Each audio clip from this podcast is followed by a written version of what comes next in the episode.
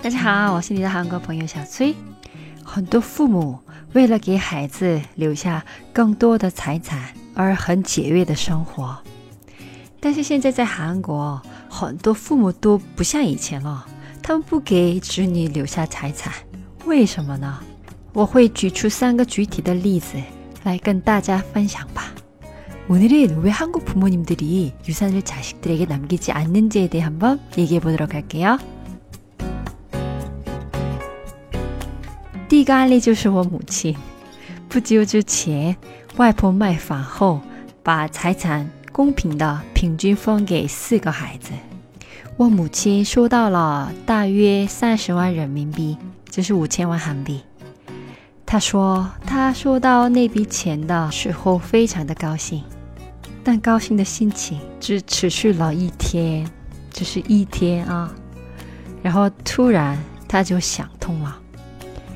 他以后不要把他的遗产留给他的孩子们，就是我跟哥哥姐姐啊。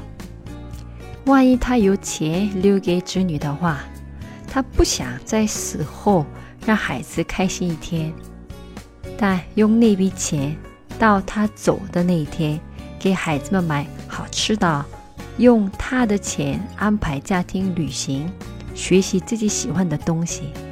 还活着的时候，开开心心的过日子，反而这样做不容易得病，而且这样还可以成为帅气的父母。我还是挺赞同他的观点的。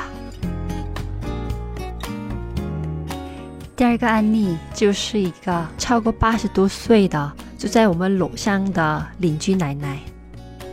有一天，那位奶奶说，她很伤心，她儿子因为。遗产的问题就不来看他，哎，是怎么了？我妈妈问嘛，那他说，他们家在首尔有一套价值一百个亿韩币，就是六千万人民币的房子，他在没有得到他儿子同意的情况下过户给了儿子。后来他儿子知道这件事后，找了那个奶奶，跪下来请求说，希望父母把。房子的名义再次变更，因为那个就不是他自己赚来的钱和财产，所以他就不要那套房子了。希望父母活着的时候开开心心的花完，花不完的剩下的，无论是房或者是钱，他希望他的父母还给社会。如果他们不变更名义，他就不来看他们了。后来他儿子真的不来看他了，所以他们不得不又花了两百多万人民币的税，重新换了名义后，他儿子才过来说谢谢。他们还有一个女儿，但那个女儿说她也不要，赞同哥哥的想法。如果是我的话，我肯定要了啊。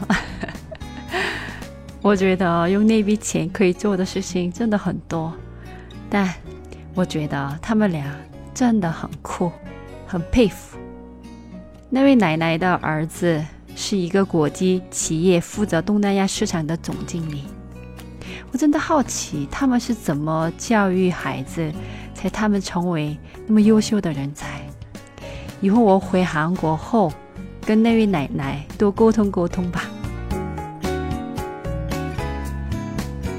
第三个案例就是我朋友的母亲，在韩国有一个政策，老人把房子给国家的话，国家给老人零花钱到死。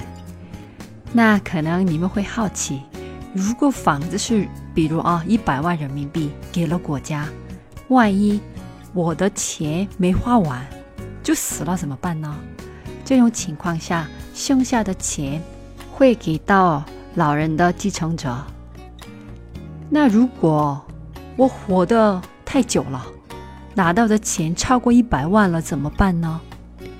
金额超过也没关系的，国家也会给你钱到去世为止。虽然韩国也有社保，但光拿社保金还是不够。我朋友的母亲申请了这个政策后，可以不工作，也可以不要孩子的零花钱，而偶尔。还可以给孩子们零花钱，想学习什么就学什么，他过得挺开心的。其实很多老人没有太多钱留给孩子，但还是为了留一点财产给孩子，尽量不花钱。但你们想一下啊，其实许多人因为父母的遗产，而且有的时候是真的为了父母微薄的一点点财产，兄弟姐妹之间就闹别扭了，真的没必要。我们家把爷爷奶奶去世的时候收到的丧礼金和遗产都捐了。虽然我爷爷奶奶去世的时候其实没有什么遗产留给孩子们，但韩国的丧礼金真不少。我父亲还是决定全款捐了。我觉得当时我父亲的决定是很明智的选择。还有感谢给我传授幸福生活方式的帅气的妈妈。别忘了，今年是为我们自己而赚的一年，所以希望你们都能成为帅气的父母。那今天的节目到这里了，들어주셔서감사합니다그럼안녕히계세요